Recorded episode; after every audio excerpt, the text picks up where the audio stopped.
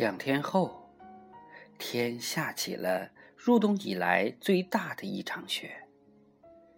教室后面的竹林深处，躲避风雪的一群麻雀叽叽喳喳的叫着，闹得孩子们都听不清老师讲课。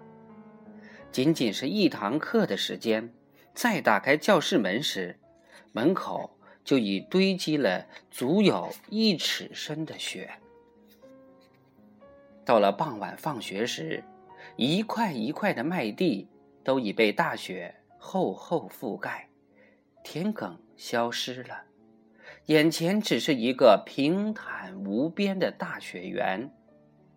然而，大雪还在稠密、生猛的下着。孩子们艰难地走出了校园，然后像一颗颗黑点。散落在田野上。桑桑的母亲站在门口等纸月。中午，他就与纸月说好了，让他今天不要回家了，放了学就直接来这儿。当他看到校园里已剩下不多的孩子时，便朝教室走去。路上遇到了桑桑，他问：“纸月呢？”桑桑指着很远处的一个似有似无的黑点，他回家了。你没有留他。桑桑站在那儿不动，朝大雪中那个向前慢慢移动的黑点看着。整个雪野上，就那么一个黑点儿。桑桑的母亲在桑桑的后脑勺上打了一巴掌，你八成是欺负他了。桑桑突然哭起来：“我没欺负他，我没欺负他。”扭头往家走去。桑桑的母亲跟着桑桑走进院子：“你没欺负他，他怎么走了？”桑桑一边抹眼泪。一边跺着脚向母亲大叫：“我没有欺负他，我没有欺负他，我哪儿欺负他了？”他抓了两团雪，将它攥结实，然后直奔鸽笼，狠狠地向那些正缩着脖子歇在屋檐下的鸽子砸去。鸽子们被突如其来的攻击惊呆了，愣了一下。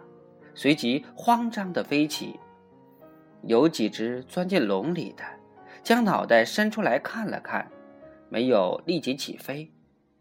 桑桑一见，又攥了两个雪团砸过去。鸽笼“咚”的一声巨响，惊得最后几只企图不飞的鸽子，也只好飞进风雪里。鸽子在天空中吃力地飞着，它们不肯飞远，就在草房子的上空盘旋，总有要立即落下来的心思。桑桑却见着什么抓什么，只顾往空中乱砸乱抡，绝不让它们落下。鸽子们见这实在落不下来。就落到其他草房的房顶上，这使桑桑更恼火。他立即跑出院子，追着砸那些企图落在其他草房上的鸽子。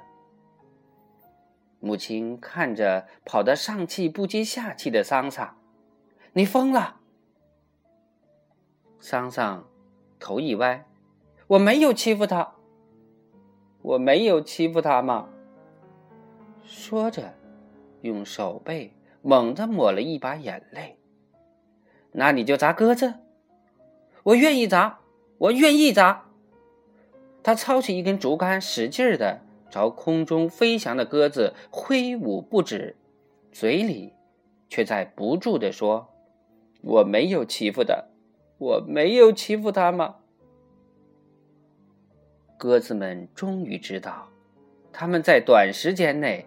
在草房子上是落不下来了，只好冒着风雪，朝远处飞。桑桑站在那儿，看着它们渐渐远去，与雪混成一色，直到再也无法区别。桑桑再往前看，朦胧的泪眼里，那个黑点儿已完全消失在黄昏时分的风雪里。小朋友，《草房子》第二章《纸月》到这里就全部播讲完了。明天我们将一起播讲。